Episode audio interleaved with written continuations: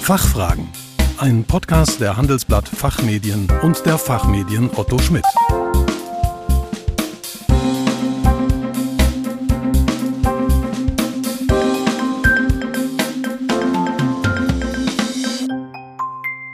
Hallo und herzlich willkommen bei den Fachfragen. Sie hören Antworten und Handlungsvorschläge zu aktuellen Themen aus Wirtschaft, Recht und Management. Mein Name ist Kerstin Pferdmenges. Unser Thema heute Zeitenwende, Herausforderungen für den Aufsichtsrat.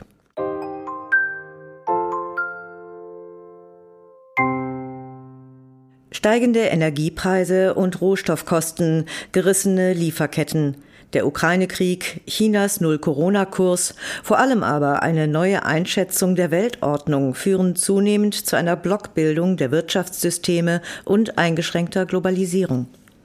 Die Aussichten sind unklar und die Herausforderungen gewaltig. Hier ist das Handeln der Vorstände gefragt, um die Zukunft der Unternehmen zu sichern. Und was ist mit dem Aufsichtsrat, der den gesetzlichen Auftrag hat, die Geschäftsführung zu beraten und zu überwachen? Dazu spreche ich heute mit Dr. Willi Schoppen. Als ausgewiesener Experte in Themen der Corporate Governance von Vorständen und Aufsichtsräten berät er diese bei der Besetzung und Führung ihrer Gremien. Als ehemaliger Partner von Spencer Stewart war er Mitglied der globalen Board Practice, die er in Deutschland von 2002 bis 2020 geleitet hat. In dieser Zeit hat er Klienten in Governance-Themen beraten, wie auch bei der Besetzung von Vorstands- und Aufsichtsratspositionen, bei Management-Assessments und der Effizienzprüfung von Aufsichtsgremien. Auch heute ist Dr. Schoppen gesuchter Ratgeber in Nachfolge- und Governance-Themen. Guten Tag, Herr Dr. Schoppen. Willkommen bei den Fachfragen. Schön, dass Sie hier sind. Guten Tag. Ein großes Vergnügen. Ich freue mich auf das Interview mit Ihnen. Herr Dr. Schoppen, was kann die Überwachung durch den Aufsichtsrat beitragen, um die Zukunft eines Unternehmens zu sichern? Überwachung, Kontrolle in, im engeren Sinne ist absolut notwendig. Das Gesetz, das Aktiengesetz schreibt Kontrolle vor. Es gehört zu den Sorgfaltspflichten eines Aufsichtsrats, ein Unternehmen zu überwachen, die Geschäftsführung zu überwachen. Aber über eines muss man sich im Klaren sein. Überwachung sichert die Zukunft nur bedingt. Überwachung dient sicherlich der Prävention, dient sicherlich der Gewissheit, dass das Unternehmen in der Vergangenheit erfolgreich gearbeitet hat. Es kann finanzielle Schieflagen früh erkennen, es kann Compliance-Verstößen vorbeugen oder diese ebenfalls frühzeitig erkennen und ist sicherlich auch eine gewisse Prävention für Betrug. Betrug kann zum jähen Untergang eines Unternehmens führen, was der Fall Wirecard deutlich beweist. Überwachung dient auch der Vertrauensbildung in den Vorstand ein Vorstand, der in der Vergangenheit geliefert hat, gibt auch gewisses Vertrauen, liefert auch gewisses Vertrauen in den Aufsichtsrat, dass er zukünftig verantwortungsvoll arbeitet, dass er zukünftig auch strategiegerecht und plangerecht arbeitet.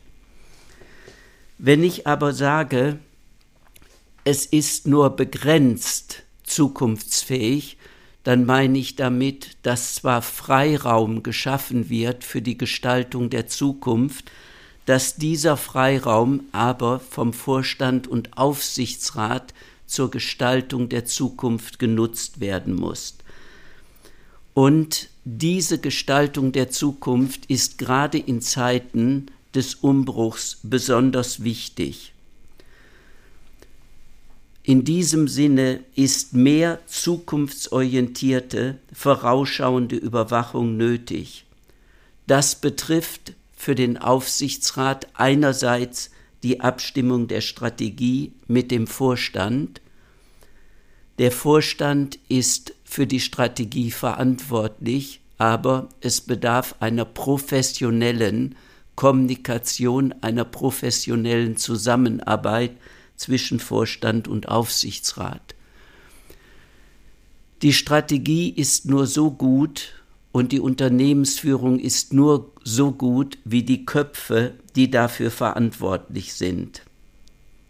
Das heißt, der Aufsichtsrat muss dafür sorgen, dass das Management qualifiziert ist, dass eine qualifizierte Nachfolgeplanung im Unternehmen ist.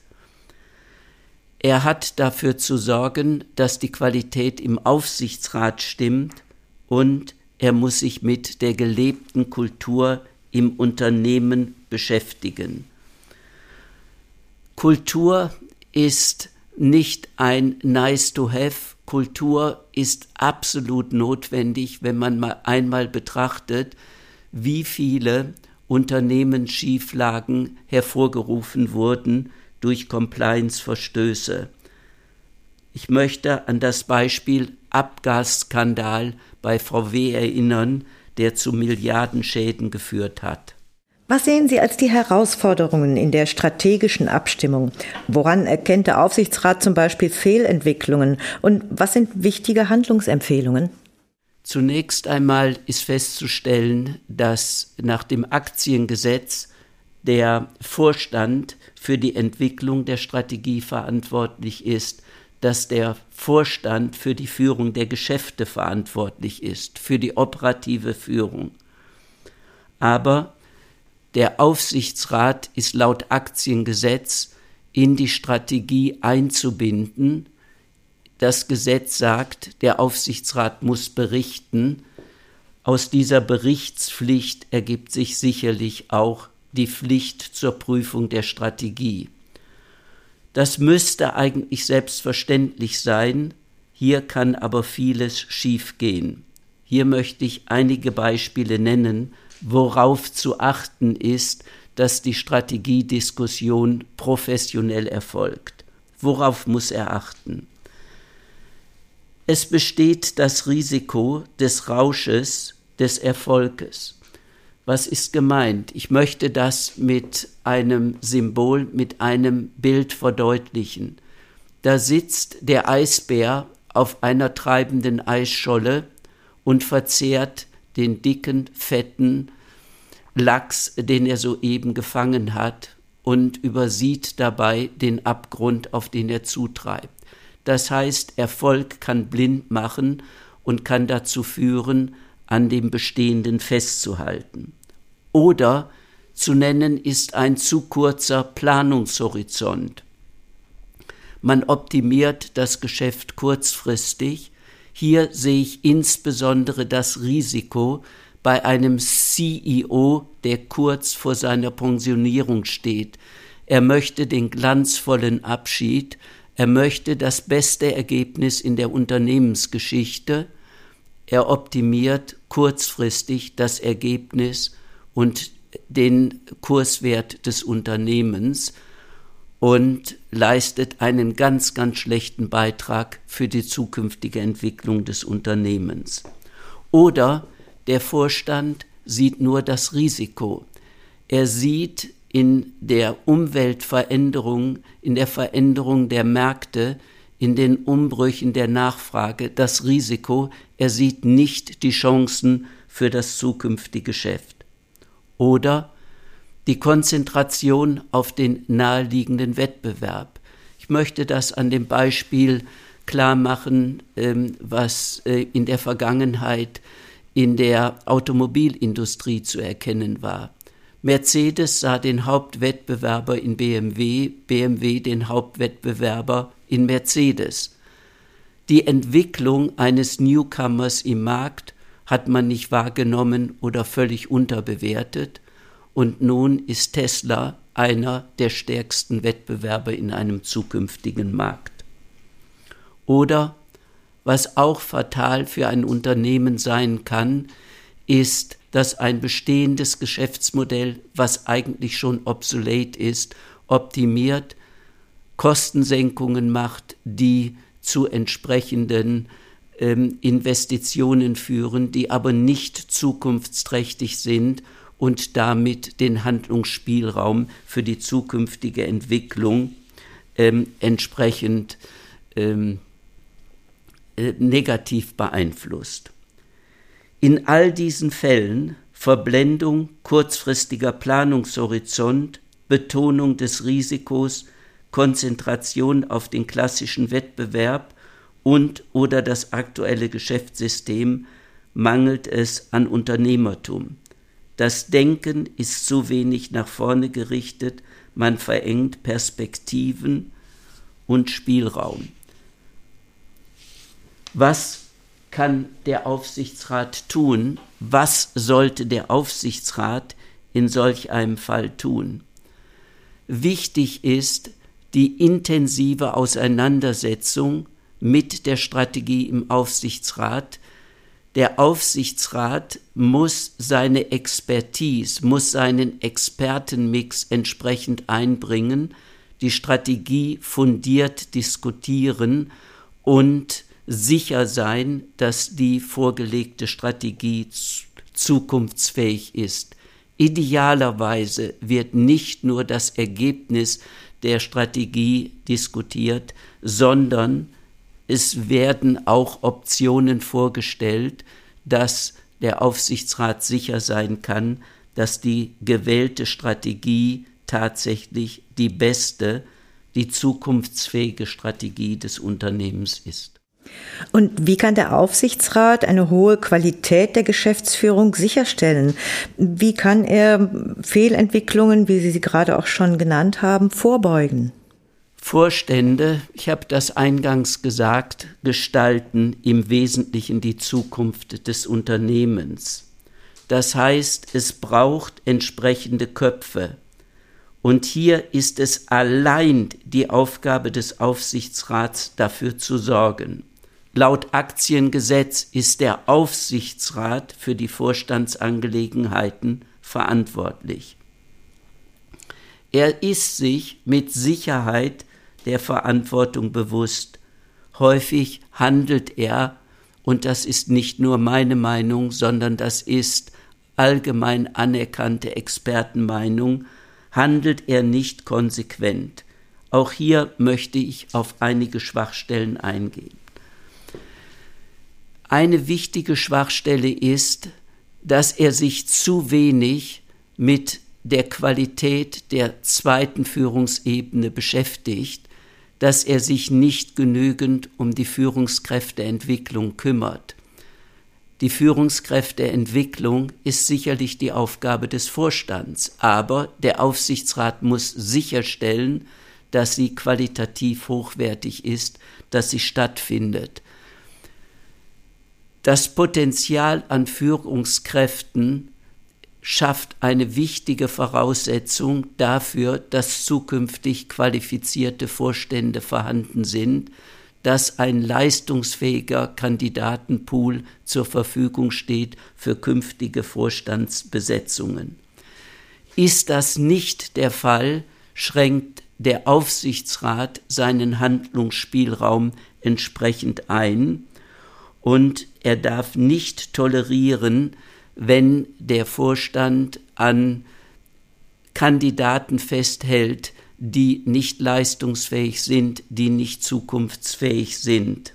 Gerade Underperformer und Narzissten unter den Vorständen haben ein geringes Interesse an starken potenziellen Nachfolgern. Der Aufsichtsrat muss hier handeln auch wenn dies kurzfristig negative Folgen für das Unternehmen hat. Hier ist es die Aufgabe des Aufsichtsrats qualifiziert zu kommunizieren und die Hintergründe am Kapitalmarkt transparent zu machen. Ein weiteres Shortcoming wäre die Konzentration, die alleinige Konzentration auf unmittelbar anstehende Vorstandsbestellungen.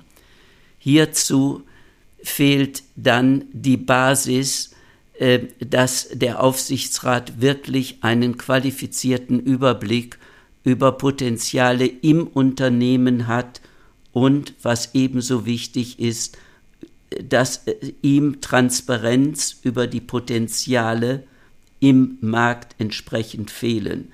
Das heißt, er fällt eine Entscheidung mit unzureichender Information. Was wäre wichtig? wichtig für eine objektive Besetzung sind qualifizierte Anforderungsprofile.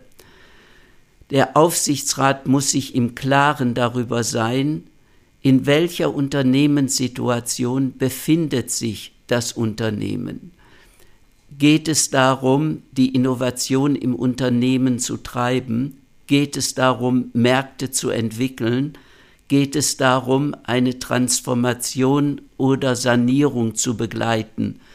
All diese Fälle bedürfen Kandidaten und Kandidatinnen mit unterschiedlichen Anforderungsprofilen. Wichtig ist auch die Leistungsbeurteilung der Vorstände durch den Aufsichtsrat. Das Aktiengesetz schreibt vor, dass bei der Bestellung der Aufsichtsrat sicher sein muss, dass die potenziellen Vorstände der Aufgabe gewachsen sind, ihrer Aufgabe gewachsen sind. Kommentare leiten daraus eindeutig ab, dass dies nicht nur für den Zeitpunkt der Bestellung gilt, sondern zu jedem Zeitpunkt, in dem ein Vorstand tätig ist. Das heißt, die Leistungsbeurteilung eines Vorstands durch den Aufsichtsrat ist unabdingbare Erfolgsvoraussetzung und ganz, ganz wichtig für die zukünftige Wettbewerbsfähigkeit von Unternehmen. Das alles stellt ja hohe Anforderungen an die Aufsichtsratsmitglieder. Wie schafft man es, dass im Aufsichtsrat selbst die Qualifikation dafür stimmt? Die Zusammensetzung des Aufsichtsrats ist sehr, sehr stark reguliert. Einerseits durch das Aktiengesetz, andererseits durch industriespezifische Regulierung, aber auch durch den deutschen Corporate Governance Codex. Es gibt zum Beispiel Vorgaben für Altersgrenzen, es gibt zum Beispiel Vorgaben für die Dauer der Zugehörigkeit zum Aufsichtsrat, es gibt Bestimmungen zur Sicherstellung der Unabhängigkeit, es gibt Bestimmungen zur Sicherstellung der Diversity, die, die berühmte Frauenquote, aber auch gesetzliche Vorschriften äh, zur Kompetenz, die im Aufsichtsrat vertreten sein muss. Ich möchte zwei Beispiele nennen. Einmal ist sicherzustellen, dass ein Experte für Rechnungslegung und ein Experte für die Abschlussprüfung im Aufsichtsrat vorhanden sein muss. Nach der Reform des deutschen Aktienkodex muss auch eine Persönlichkeit im Aufsichtsrat vorhanden sein, die sich in Themen der Nachhaltigkeit auskennt. Dies vorausgeschickt, dies vorausgesetzt, bleibt dem Aufsichtsrat dennoch hinreichend Spielraum, das Anforderungsprofil strategiegerecht unternehmensspezifisch festzulegen. Er muss sich darüber im Klaren werden, was die zukünftigen Herausforderungen im Unternehmen sind und welche Profile zum Erfolg des Unternehmens beitragen, welche Profile im Aufsichtsrat eine qualifizierte Beratung und Kontrolle sicherstellen. Gibt es hier mögliche Fehlentwicklungen? auf die zu achten ist. Ja, die gibt es. Und das ist einmal Macht oder Ego vor Unternehmensanforderungen. Das heißt, wenn starke Aufsichtsratsvorsitzende oder Vorstandsvorsitzende die eigenen Interessen vor die Unternehmensinteressen stellen, wenn sie zum Beispiel ein Interesse daran haben, wenig konstruktiv kritische Kollegen im Gremium zu haben, um eigene Interessen durchzusetzen, oder wenn der Vorstandsvorsitzende zum Beispiel großen Wert darauf legt, dass namhafte Persönlichkeiten im Aufsichtsrat vertreten sind, wo es eher auf den Namen als auf die Kompetenz ankommt. Ein namhafter Aufsichtsrat hat mal gesagt, dieser Vorstandsvorsitzende trägt die Namen seiner Mitglieder im Aufsichtsrat um den Hals wie eine Perlenkette. Ebenfalls verfehlt ist die Besetzung, unscharfer Fokus auf die unternehmensspezifischen Kompetenzen kann ebenfalls zu Fehlbesetzungen führen. Aus diesem Grunde ist es wichtig, dass der Aufsichtsrat sich absolut klar macht, was die Haupterfolgsfaktoren des Unternehmens sind, was die zukünftigen Herausforderungen des Unternehmens sind, dass er daraus abgeleitet ein Idealprofil erstellt und für jedes Profil innerhalb ähm, dieses Idealprofils ein Kompetenzprofil erstellt und entsprechend dieses Profils den Aufsichtsrat äh, besetzt.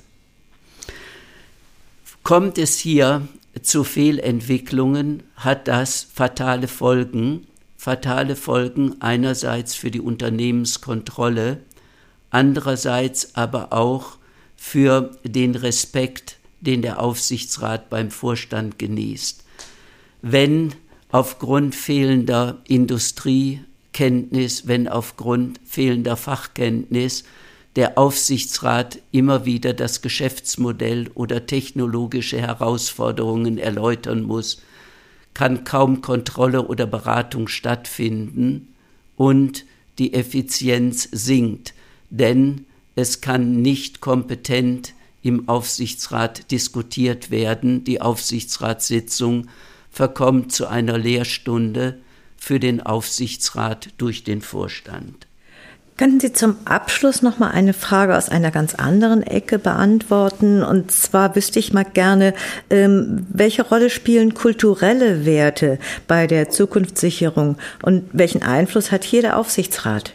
Unternehmenskultur ist das Ergebnis alltäglicher Zusammenarbeit in Kombination mit den Einstellungen und Werten, die das Handeln antreiben. Das gilt für alle Ebenen einer Organisation. Auch für den Aufsichtsrat muss das ein wichtiges Thema sein. Kultur muss integraler Bestandteil des Handelns des Aufsichtsrats sein.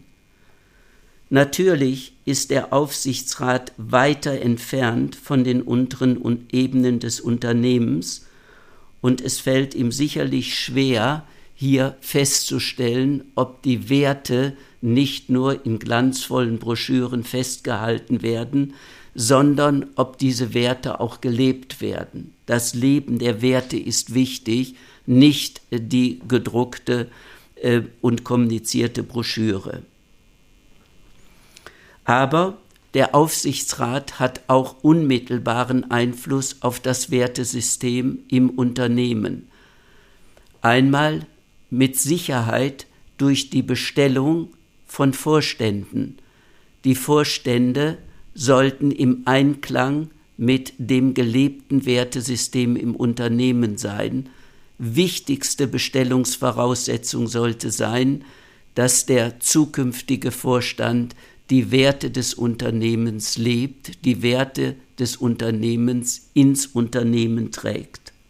Der Aufsichtsrat nimmt auch wesentlichen Einfluss auf die Kultur eines Unternehmens durch die Festlegung der Vergütung, durch die Festlegung des Vergütungssystems.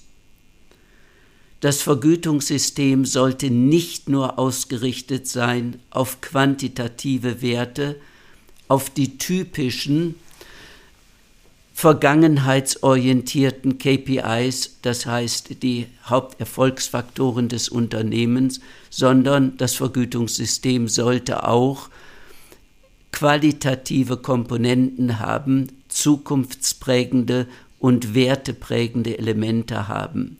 Auf jeden Fall sollte das Wertesystem nicht so ausgerichtet sein, dass es aufgrund von überzogenen ähm, Zielen dazu führt, äh, dass äh, es zu Compliance-Verstößen kommt. Wichtig ist auch, dass das Thema Kultur in den Leistungsbeurteilungen, in den Beurteilungsgesprächen, die der Aufsichtsrat mit dem Vorstand führt, ein wichtiges Thema ist. und nicht nur die finanzielle Performance, nicht nur die Erreichung der finanziellen Ziele. Der kritische Blick auf die herrschende Führungskultur ist umso wichtiger, als das alltägliche Verhalten des Managements das Verhalten der gesamten Belegschaft stark beeinflusst. Fehlverhalten nur einer Person wirft Fragen nach den allgemein herrschenden Werten im ganzen Unternehmen auf. Der Aufsichtsrat darf Narzissmus und Verlust von Bodenhaftung nicht tolerieren, auch nicht bei High-Performern oder sogenannten Rainmakern. Verstöße gegen das Wertesystem sind konsequent zu ahnden, unabhängig von der Hierarchiestufe. Herr Dr. Schoppen, vielen Dank für Ihren Besuch bei den Fachfragen und für Ihre Einschätzungen. Herzlichen Dank. Es war ein großes Vergnügen, an diesem Interview teilzunehmen. Danke sehr. Liebe Zuhörerinnen und Zuhörer, Zukunftssicherung durch vorausschauende Überwachung durch den Aufsichtsrat ist auch Thema des Buches von Dr. Willi Schoppen Zukunft sichern und mitgestalten, der Beitrag des Aufsichtsrats. Es wurde dieses Jahr bei den Fachmedien Otto Schmidt veröffentlicht. Das Buch gibt wertvolle Anregungen, indem es beispielhaft Signale für Fehlentwicklungen aufzeigt und Ansätze beschreibt, diese zu vermeiden. Dabei stützt es sich auf Erfahrungen namhafter Aufsichtsräte, Vorstände und Investoren. Auch Erkenntnisse aus über 50 Effizienzprüfungen, Studien zur Corporate Governance und der langjährigen Gremien- und Beratungserfahrung des Autors sind darin eingegangen. Den Link dazu haben wir in den Show Notes für Sie hinterlegt. Hoffentlich konnten wir einige Fragen für Sie klären. Vielen Dank für Ihr Interesse. Tschö und bis zum nächsten Mal. Fachfragen. Ein Podcast der Handelsblatt Fachmedien und der Fachmedien Otto Schmidt.